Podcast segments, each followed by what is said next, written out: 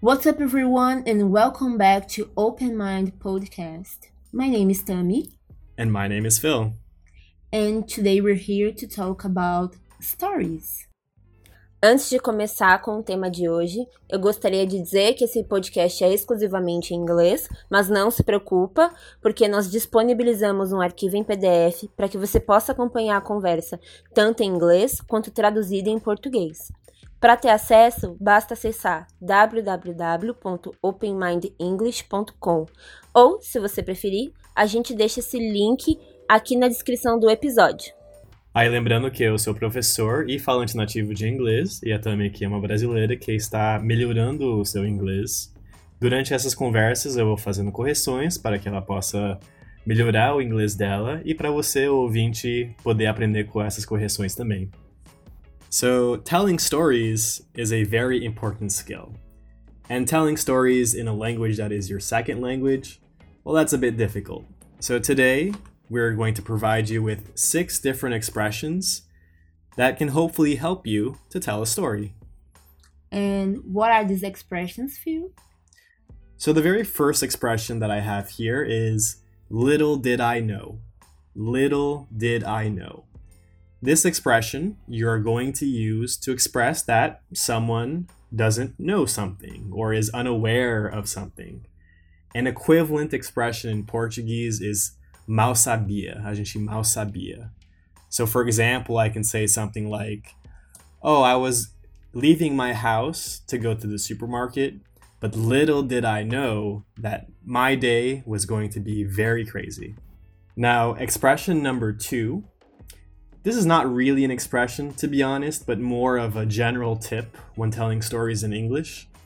In English, it's very common to use present tense conjugations to tell a story.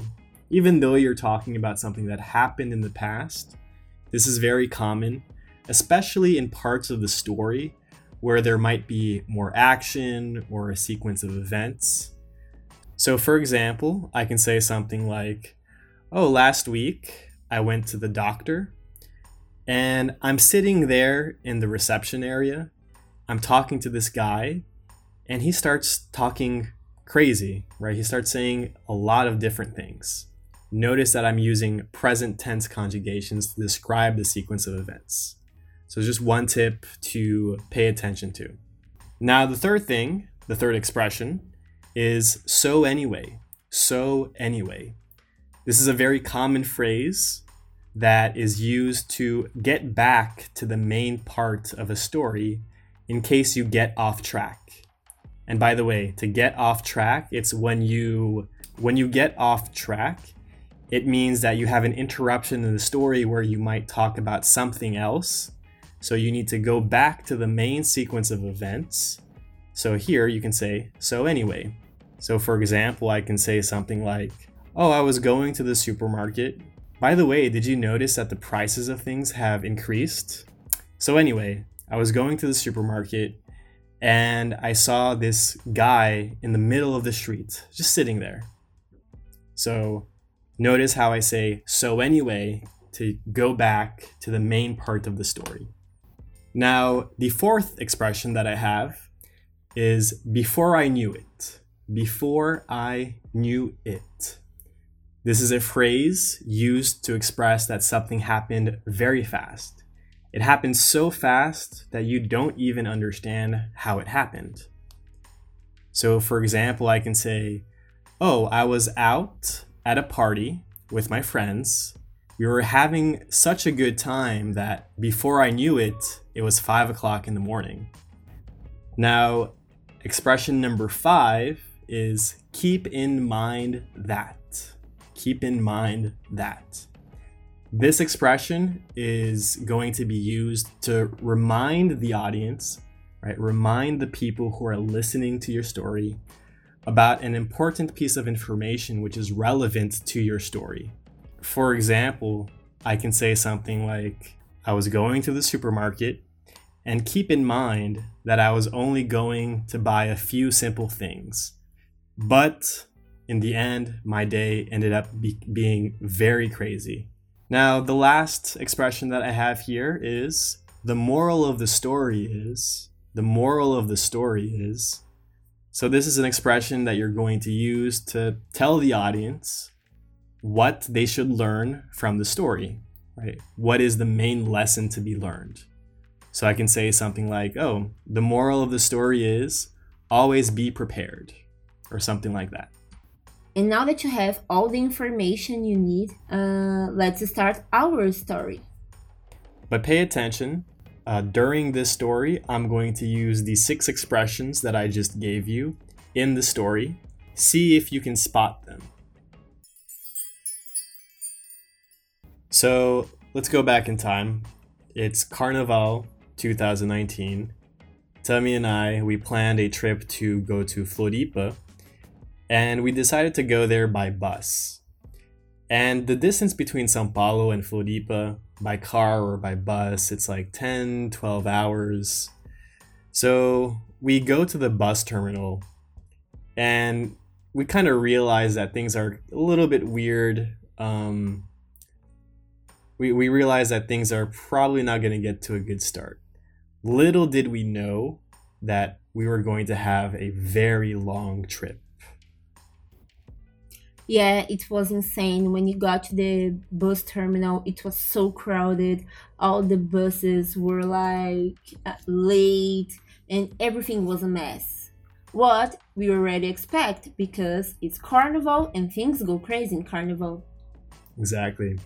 So we're waiting for our bus and we are really excited. Despite the fact that the bus is late, we are excited.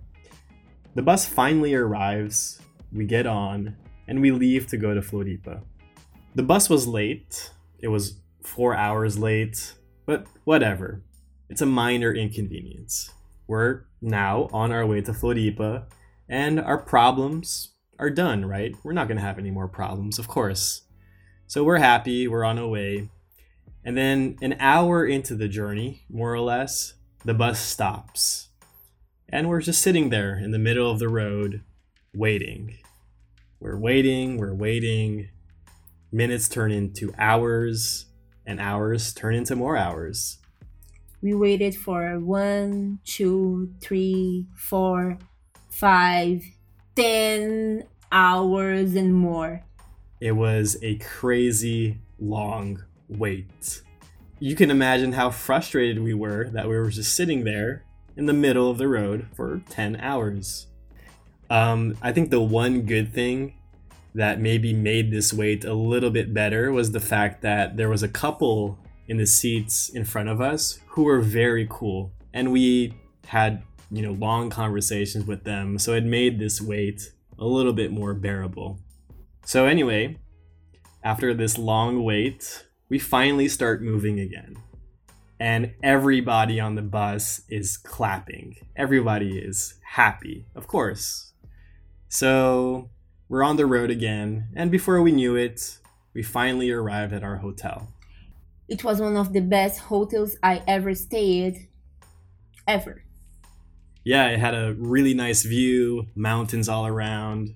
So anyway, yeah, we we arrived at our hotel and it was almost midnight and keep in mind that we were on the road for 12 hours, but we were also stopped in the middle of the road for about 12 hours. So we were we took maybe like 24 hours to get there, which is much much more than it should have been. And it was so sad because we had like a very beautiful day outside of the bus while we were on our way to Floripa. Everything was so beautiful uh, people were playing outside in the beach, outside of the bus, I mean. On the beach, the sky was blue, everyone looked so happy, and we were like 24 hours in a bus. It was an amazing day, and we lost pretty much a day from our trip. So, the moral of the story is whenever you're going on a trip, things can go wrong. So don't feel frustrated if things don't go your way and know that things are going to be okay. Yes, and remember just enjoy the way. Uh, we had so much fun even while we were stuck, smelling bad with no shower and hungry as fuck. we were happy and we had a great time and a very nice story. So don't try to control everything. Exactly. Now it's time for recommendations. But today we're just going to give you guys one big recommendation. It is an Instagram profile called Humans of New York. So, Humans of New York, it's a very interesting Instagram profile. Basically, the people who run the profile, they go around New York City, capture photographs of people that they meet, and tell their stories. On this Instagram profile, you can find many interesting and inspiring stories. And for your English, it's a good way to get some vocabulary and learn how to better tell your own story in English. And hope all this information help you guys to tell a better story. So, once again, thank you for listening, and until next time. Bye. See you next time.